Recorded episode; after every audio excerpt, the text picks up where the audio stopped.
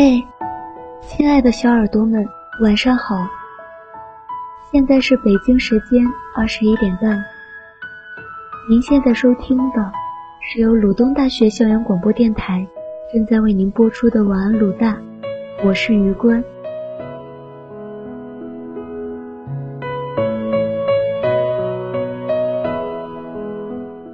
大家知不知道？在二零一四年，发生了一起轰动全球的大规模作弊事件。那是场 SAT 考试，这个考试是关乎你能否拥有出国留学、获得大学的入学资格的。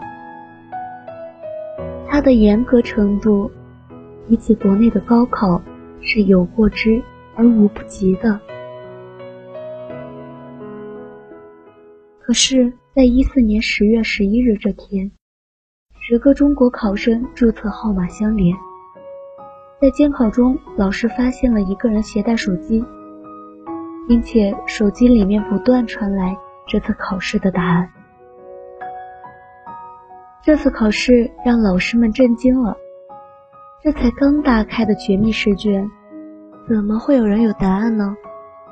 而他们之所以能拿到答案，靠的就是两个字：时差。由于 SAT 考试是一场国际考试，不同国家之间有着时差。亚洲比欧美地区的考试要延后几个小时，这就让跨时区作弊有了充分的条件。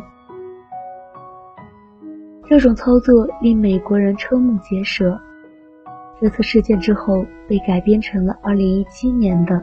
年度黑马悬疑片《天才枪手》，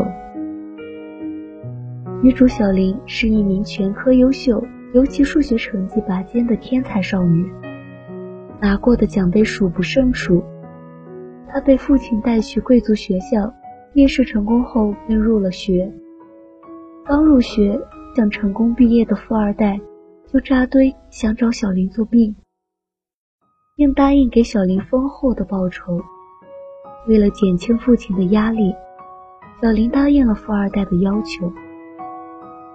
但学校里可不止小林一个天才，还有一个记忆力超强的男生班克。他和小林一样来自穷苦家庭，甚至比小林家更困难。可是天性正直的班克还是拒绝帮忙作弊，连给钱借作业抄都不行。所以，当班克发现同学偷看小林的试卷后，直接就到校长那里举报。没想到，校长调查出了小林收钱给同学作弊的幕后交易。在这件事之前，本来他们俩是一个特殊奖学金名额的竞争者，那个名额可以资助一个人从大学读到博士。小林却因为作弊。直接被取消了竞选资格，人生跌入谷底。一年后，富二代闺蜜又找上了小林，她想以高分通过 SAT 考试，获得美国名校的入场券。但国际考试作弊的难度实在太高，小林本来不想趟这趟浑水，可是。这次他们给的钱真的太多了，于是小林想到了时差。这一次，他想要做一票大的，将答案卖给更多的富家子弟。但是小林一个人是无法记住一百多道题的答案的，他们需要另一位天才入伙，那就是为人正直的班克。怎样才能把他给拉下水呢？在班克参加特殊奖学金考试的前一天深夜，富二代找人把班克打成重伤后，扔到了荒郊野外的垃圾场里。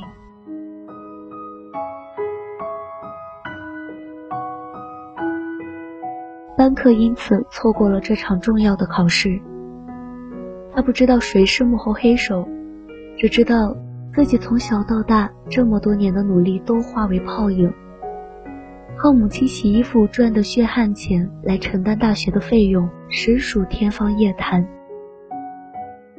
对于他而言，这笔灰色收入是如今他能读大学、改变命运的唯一机会。因此，他不得不选择了加入。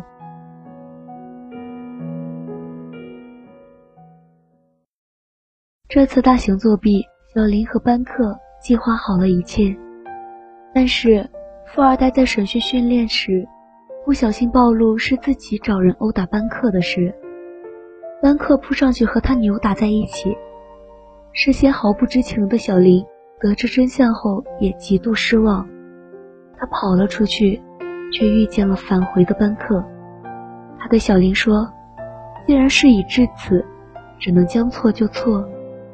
你也是伤害我的其中一人，如今不能说退出就退出。”于是，小林只好重返计划。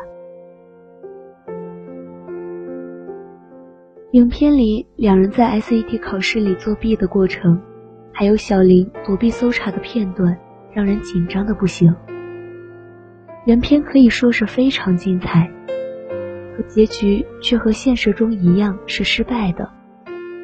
班克作弊被抓住了，终身禁考，被学校开除。可能是班克的下场让小林感触不已，选择了收手，更是决心和富二代们断绝关系。只是有个情节我是没想到的，那就是故事最后，班克完全黑化，找到小林问他，为什么作弊那么赚钱，我们还要做打工仔，还威胁他不一起再干一票，就举报他。他笑了笑，选择放下。班克的结局一直是我意难平的地方。一开始，他可是最正义的那一个，可这一切难道都要怪他没有坚持底线吗？我觉得不一定。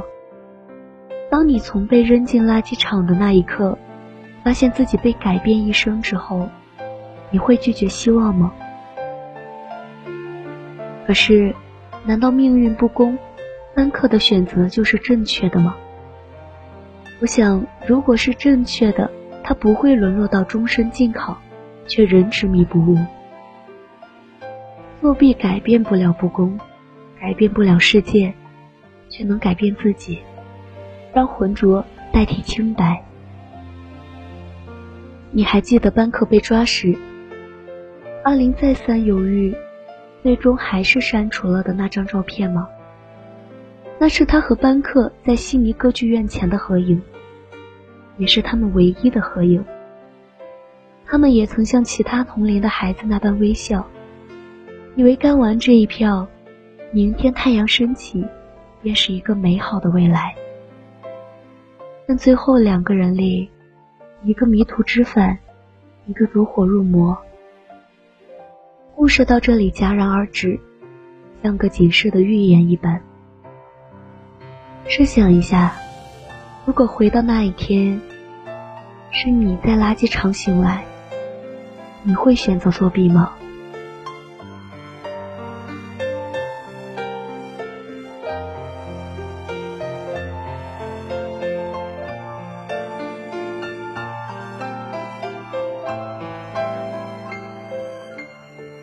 好了，小耳朵们，今天的节目到这里就结束了。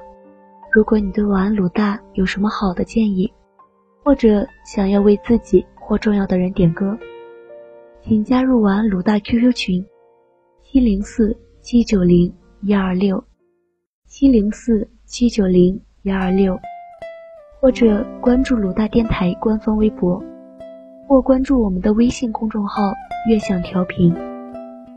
你也可以通过网易云音乐搜索用户“晚安鲁大”。晚安，鲁大的七位主播在那里等你。晚安。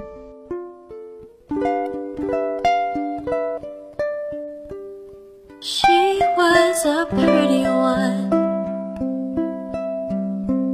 She was a sight to see.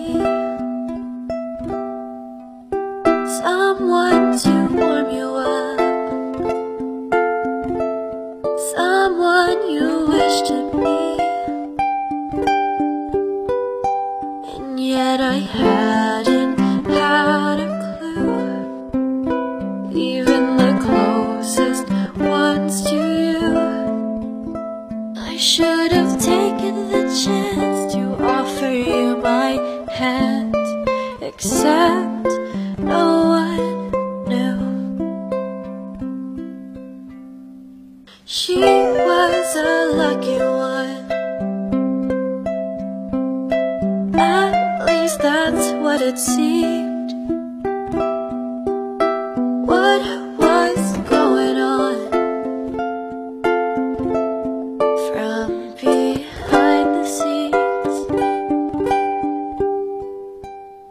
Cause my heart still